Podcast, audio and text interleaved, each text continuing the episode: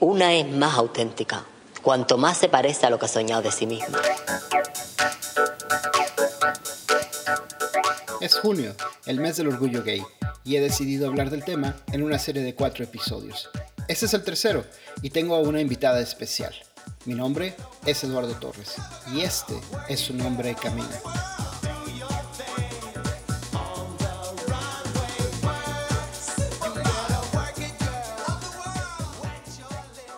En este episodio vamos a hablar del programa de televisión RuPaul Drag Race.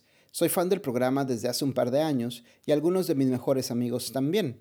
Para mí el programa es más que la figura de RuPaul porque no, RuPaul no inventó el drag, pero sí ha sido responsable en gran medida de su exposición a nivel global. Así que le pedí ayuda a Gaby para tratar de entender por qué es tan importante tener un programa como RuPaul Drag Race en estos días. Y es que, aunque el programa no sea perfecto, le ha cambiado la vida a muchas personas alrededor del mundo, incluidos nosotros dos. A ver, Gaby, a ver. No, ya, ya, voy a ser serio. Bueno, hola Gaby. Los dos somos fans de RuPaul Drag Race. No sé desde cuándo seas fan tú. Yo, yo soy fan, un fan un poco tardío. O sea, empecé a ver una primera temporada ya cuando, cuando estaba en Netflix, entonces no puedo decir que soy un fan que empezó a ver RuPaul desde el inicio, pero bueno, me gusta mucho y a ti también te gusta mucho, así que decidí que eras la persona indicada para poder hablar de esto, que forma parte de la, de la cultura popular, de la cultura pop estos días y obviamente de la cultura gay también. Y entonces, pues vamos a hablar, vamos a hablar de RuPaul tú eres como la Wikipedia de RuPaul, así que tenía que recurrir a ti como autoridad en el tema.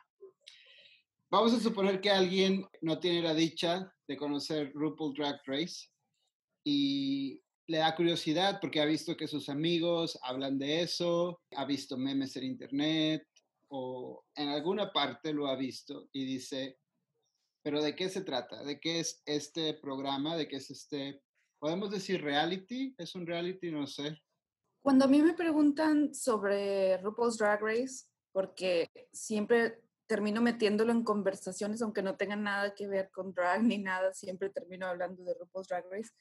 Yo lo describo como un reality eh, de competencia donde las participantes eh, concursan para ver quién va a ser la, la mejor drag de Estados Unidos en ese momento. Eh, lo que siempre resalto, que es lo que a mí me gusta mucho del show, es que hay competencias de hacerse sus vestuarios, de hacer skits de comedia, entonces, y que al final hacen lip sync, entonces todo el glamour y toda la fantasía de todo ese show es lo que siempre resalto cuando estoy platicando de RuPaul, porque a mí me gusta mucho, porque lo que me gusta es cómo las chicas, o sea, pueden en un tiempo, no sé cuánto tiempo les den en la realidad, pero con el material que les dan ahí de repente sacan unas cosas que no te imaginas, o sea, que en mi cabeza dije yo podría hacer, y no solamente saben coser, o sea, lo hacen con silicón, o sea, con toda la creatividad del mundo, hacen sus dibujos y sus sketches de cómo quieren que se vea el vestido, entonces para mí es como que, como que todo el glamour en, en, encerrado así como que en 10, 12 capítulos. Sí, entonces es como una mezcla de reality show, prueba de talento o un concurso de talento y también eh, un programa de moda, ¿no? Porque es algo que está muy presente a lo largo del, del, del programa, de una forma muy especial, pero ahora, ahora que te escucho decir todo eso, creo que me gusta tanto porque reúne cosas de otros programas que me gustan. Soy muy fan de Fashion Runaway y era muy fan de American Next Top Model cuando ese existe, bueno, creo que aún existe, pero ya no lo veo, antes lo veía. Y entonces es como una mezcla de todas esas cosas, ¿no? Sin decir quién fue el primero, pero no importa, lo que me gusta es que tiene los elementos indicados para ser original, ¿no? Sí, exacto, como que la combinación. Y honestamente también es muy divertido ver la interacción entre las, entre las chicas, entre las queens. A lo mejor suena muy morboso de mi parte, pero es divertido ver cuando está todo el shade y así, que las primeras temporadas tenían mucho shade, sobre todo en los on top. Este, es divertido, la verdad, ver cómo, cómo interactúan, cómo se critican, cómo se pelean, incluso también cómo se animan unas a otras. Entonces, toda esa interacción es una cosa que me gusta bastante también del, del show. Es como el extra al todo el glamour y toda la fantasía. Ahora, vamos a empezar a usar términos que algunas personas van a estar como de qué están hablando. Pero puede haber que hasta este punto haya alguien que no tenga idea de que es una, una drag queen y también que no sepa qué es el shade. ¿Podemos explicarles? Vamos a empezar por decir qué es el shade, porque has dicho eh, que te provoca ese morbo cuando tiran shade. ¿Cómo defines tú el shade? A mí, a mí no se me da. Decir, decir qué es. Se me da hacerlo, no se me da decir qué es. Seguro que me acaban de hacer la misma pregunta hace dos, tres días que dije, no, alguien es, está siendo muy shady con otra persona me dijo, a ver, qué, qué significa para ti shady? Porque lo has usado en varios contextos. Entonces, para mí shade es como cuando, como que son varias cosas. Shade es cuando hablas de una persona diciendo, por ejemplo, ay, qué bonitos sus zapatos, pero todo tu lenguaje no verbal te está diciendo todo lo contrario. Ay, qué bonitos sus zapatos. O sea, ese sería un shade. Otro shade sería, pues ya directamente hablar mal de una persona o decirle en su cara, así como que, la verdad tus zapatos están horribles. También es, es bastante shady.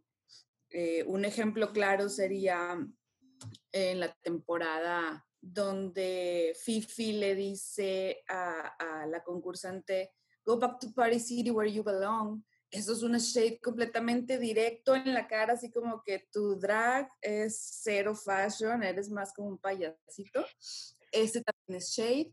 Y creo que serían las dos definiciones principales de shade. Cuando dices una cosa, pero realmente uh, estás pensando otra, y la otra cuando directamente te estoy diciendo, ¿sabes qué?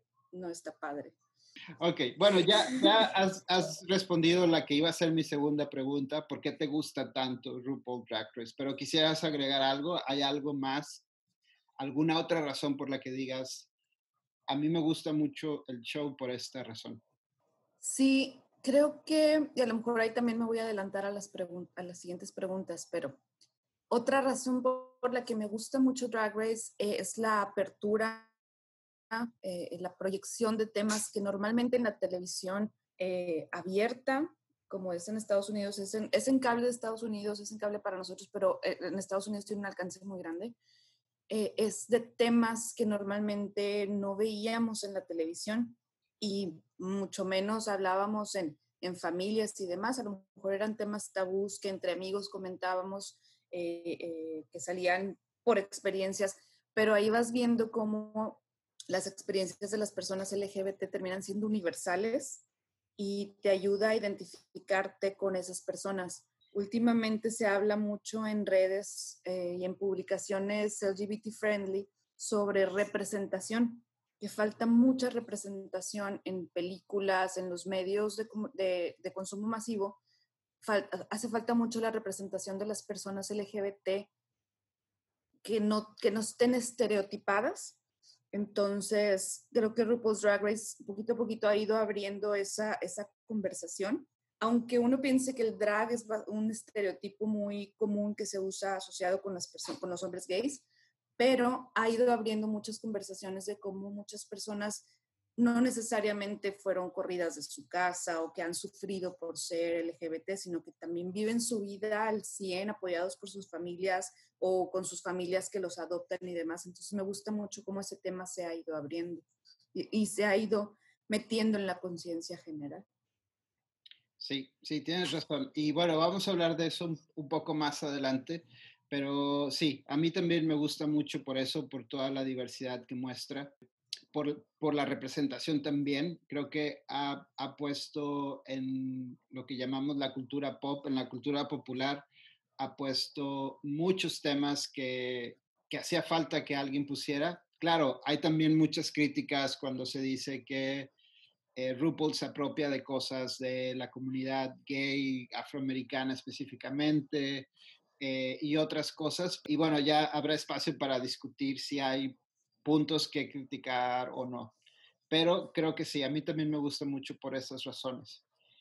¿Y, y por qué se lo recomendarías a alguien? Vamos, eh, vamos a ser bien francos, ¿no? Hay gente incluso en la comunidad gay, yo he estado en esa situación donde dicen, ¿por qué ves eso? Son vestidas, eh, son dragas, ¿Por, por, por qué los ves? Y, y, la verdad me da mucho gusto que hagan esos comentarios porque es cuando decido si continúo mi amistad con esas personas o no.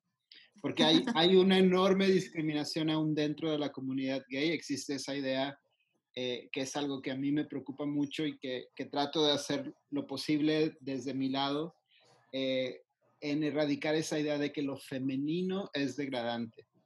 Eh, nuestra reina Madonna lo dicen en, en una canción, bueno, que simular ser un chico o usar pantalones, tener el pelo corto, como si fueras un chico, pero porque siempre es degradante parecer una chica.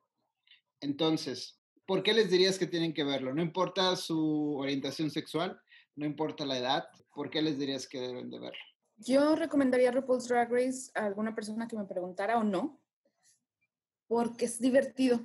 Si, si yo le quiero recomendar este programa a una persona que no está familiarizada con todo este, este movimiento o esta comunidad, no me gusta entrar en detalles en todo lo que sucede o todo lo que te enteras, todo lo que platicábamos ahorita de lo que me gusta a mí, porque no lo van a ver. O sea, tienden a ser más reservados o más, ah, es de ustedes o eso no me interesa. Pero si les digo que está divertido, que los vestidos están brutos, que el maquillaje está, de que he tenido muchas ganas de un sábado en la noche que no tenga nada que hacer, ponerme a maquillarme y demás, eso es lo que yo siempre digo. Así mi mamá se ha sentado a ver temporadas conmigo. Así mi sobrinita cuando ha venido a la casa y lo estoy viendo, o sea, deja de jugar con, con mis hijos para venir a pararse a un lado de, de, mí y ver la pantalla y ver como, wow, qué bonito vestido, tía. Wow, se maquilla bien bonito. Entonces, yo siempre que los recomiendo así con personas que no están familiarizadas con la comunidad es, está bien padre, bien divertido y vas a ver cosas muy bonitas físicamente, estéticamente muy bonitas. Y, es un poco cursi, pero bueno, todos saben que yo soy muy cursi. Y creo que también es acerca de la superación personal, ¿no? Yo me identifico con una de las queens que es más controversiales, que es Changela. Y yo digo que Changela es mi animal espiritual porque Changela ha sido como una prueba de esa superación, bueno, a veces, pero es, es una queen que empezó siendo muy, muy mala, ¿no? Y, y, fue superándose y nunca se dio por vencida y regresó en, en, varias temporadas y ha logrado hacer muchas cosas, ¿no? Entonces, a mí también me gusta mucho eso. Y, y también me gusta mucho toda la disciplina que ellas tienen si yo tuviera la oportunidad de ser seleccionado para estar en RuPaul Drag Race, me correrían en el primer episodio. Porque no bailo, no canto, eh, no sé si sea bueno para la comedia, no sé si podría como hacer mis vestidos, todas esas cosas. Se necesita mucho valor, se necesita mucho talento. Y creo que, no sé, puede inspirar a alguien. Hay gente que, que se inspira con los atletas, hay gente que se inspira con los influencers. A mí me inspiran las queens, debo decirlo. O sea, son un gran ejemplo para mí. Definitivamente, ahorita que lo comentas, me gusta que inclusive hasta en los temas sociales, y esto ha salido mucho ahorita en Twitter con los recientes disturbios en Estados Unidos, ellas mismas están dispuestas a decir, sabes que yo no soy una autoridad en temas de inclusión o de racismo o de justicia, pero por favor díganme cómo puedo aprender, indíquenme lugares donde puedo este, aportar, apoyar, saber más sobre esto. Entonces, hasta no solo en su, en su trabajo buscan mejorarse, sino empiezan a ver la influencia que pueden tener ellos en la gente y empiezan a educarse para ser una buena influencia. Entonces, está padre. No es requerido. yo no esperaría que Trixie Mattel sea mi guía espiritual o mi guía moral, para nada. Pero si ella está dispuesta a tomar ese rol en serio, está muy padre, o sea, es muy admirable para ella. Y es que es increíble cómo se han convertido en, en celebridades, ¿no? No digamos líderes de opinión, pero sí en celebridades. Y es increíble cómo hay niños que, que, que las admiran, eh, que van a las convenciones, que las ven como como ídolos y también adolescentes y cómo mucha gente espera eh, que cuando sucede algún tema en particular, ellas digan algo, ¿no? Entonces creo que eso también es, muy interesante y bueno, debe ser una gran responsabilidad para ellas que ellas solo querían estar en un concurso y quizá no esperaban que se iban a convertir en eso, ¿no? Bueno, ¿y qué impacto podrías decir que ha tenido en tu vida? ¿Ha habido algo? En mi vida. Sí, y no algo trascendental, pero bueno, ¿crees que ha, ha habido algo que, que, digas, después de ver el, el programa, después de convertirme en, en fan del programa, yo he sentido que esto ha cambiado? Bueno, yo creo que yo empecé a ver RuPaul's Drag Race hace unos cuatro años, yo creo, tres o cuatro años, que me lo recomendó César Iván, que es un amigo mutuo. Eh, y empecé a verlo, él me dijo, empieza a ver tal temporada, que es como, era como la mejor, y de ahí ya vi las más adelante, las más atrás, terminé viendo todas las temporadas, hasta una persona me dijo, ya ves, por eso te hiciste bisexual, porque ves RuPaul's Drag Race. Y me quedé pensando, no, realmente no fue por esto, pero a lo mejor esto ha ayudado a sacar un poquito en mí así como el, el, el gusto por la diversidad, lo, lo ambiguo de, de, lo que es el drag. Es maravilloso. Entonces, a lo mejor sí ayudó un poquito a, a crear una apertura en mi mente. Me ha ayudado también incluso a tener conversaciones con, con personas con las que a lo mejor antes no, no, no tenía nada en común. Todavía no he llegado al punto, a, como les digo, de que ponerme a maquillar y demás, pero definitivamente cuando tengo la oportunidad de salir y de arreglarme y demás, sí he tomado como que tips de las queens para arreglarme más padre y todo. Entonces, un poquito el fashion también siento que impacta el, el querer verme cuando tengo la oportunidad de salir y de arreglarme, de verme así como que súper glam y súper producida como las queens. Y pues realmente realmente RuPaul's Drag Race ha sido como una ventana para mí, que existen muchas cosas más allá de, de lo que comúnmente te presentan y que son divertidas y que realmente no pueden no tener más mensaje o más trascendencia que divertirte un ratito y ser parte de una comunidad mayor. Muy bien. A mí creo que el impacto más grande que, que, ha tenido el programa es que me ha abierto la posibilidad de la diversidad. Este aspecto de lo femenino y lo masculino y cómo jugamos con todo eso, cómo hay drag queens que son tan femeninas cuando están en drag y son tan atractivos y varoniles cuando no están en drag. Y como, por ejemplo, cosas que dentro de la comunidad gay incluso eran un poco escandalosas, como gente diciendo, ¿Cómo pueden ser parejas si son dos drags? ¿Qué, qué pasa ahí? ¿Cómo funciona eso? O los dos son, son muy afeminados los dos. ¿Cómo es posible que estén juntos? Porque nos educaron con esa idea de que aún dentro de las, de las parejas eh, del mismo sexo debe haber un rol masculino y femenino. Y bromeamos mucho con todas esas experiencias que hemos tenido cuando alguien te dice, ah, ustedes son pareja, ¿quién es el hombre y quién es la mujer? Y ahora me puedo reír de todo eso. Y creo que ha sido gracias a RuPaul. Bueno, no solo a él, pero me abrió una puerta a que, como dices tú, es parte del entretenimiento, pero ese entretenimiento nos ha ido llevando a explorar otras cosas, ¿no? Al menos a mí, a, por ejemplo, estar tan, tan interesado también en la causa transexual, aunque yo no sea una persona trans, pero es algo que me interesa muchísimo ahora. Entonces, y finalmente, en ese sentido, David, ¿por qué crees que necesitamos programas como RuPaul Drag Race? Y no es que lo volvamos político, no es que diga que va a cambiar el mundo, pero ¿por qué crees que necesitamos un programa como ese ahora?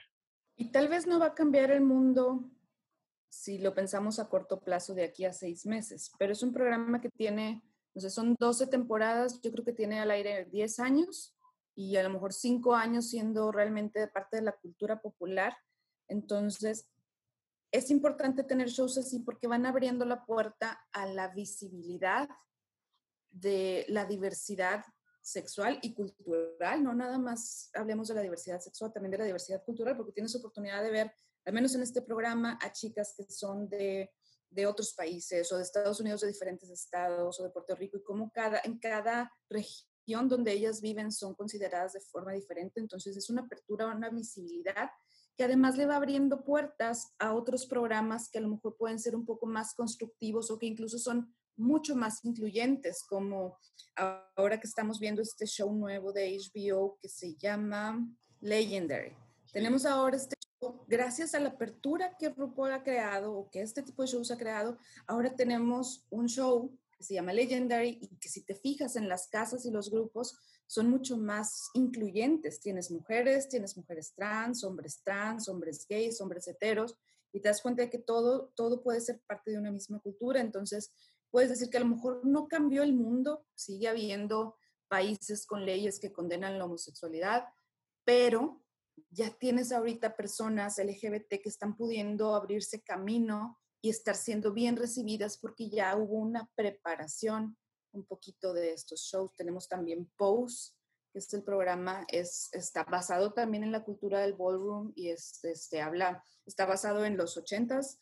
Entonces también te empieza a, a, mostrar que no solo ahorita, no es un invento de RuPaul, no, no existe ahorita el ballroom o el drag, sino que es una cultura del underground que existió hace mucho tiempo y que muchas personas viven todavía ahí, vivieron ahí, sobrevivieron ahí, pasaron sus vidas y sus experiencias. Entonces, todas esas experiencias han ido marcando todo lo que ahora vemos. está muy padre porque sí ha ido abriendo la puerta a la oportunidad de presentar más cosas incluyentes, más cosas diversas, más cosas que la gente puede ver que están bien y son padres y todos podemos ser parte de. No tienes que ser gay o una drag queen para poder disfrutar un RuPaul's Drag Race o un Legendary o un Pose.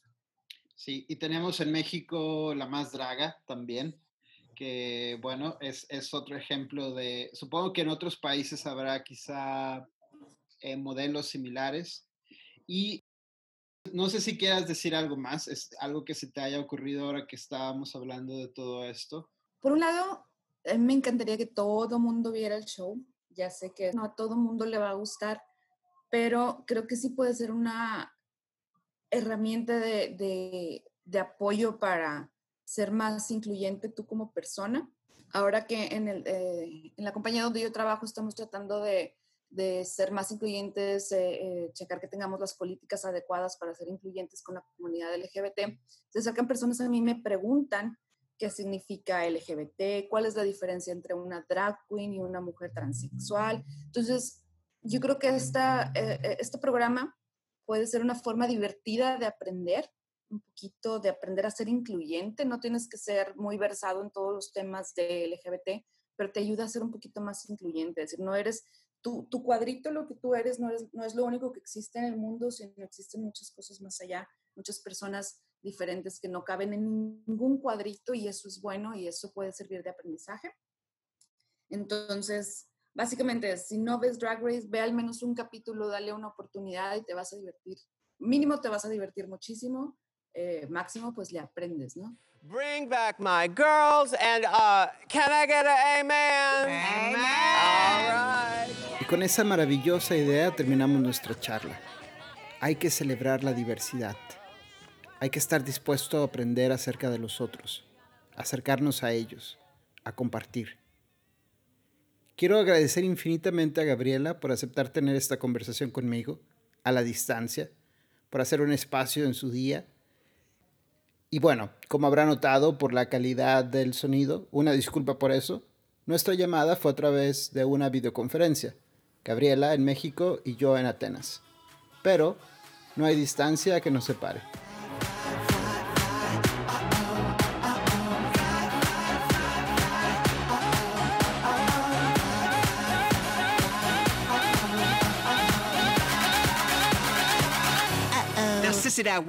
Mi nombre es Eduardo Torres y este es Un Hombre Camina. Nos escuchamos pronto y nos vemos después.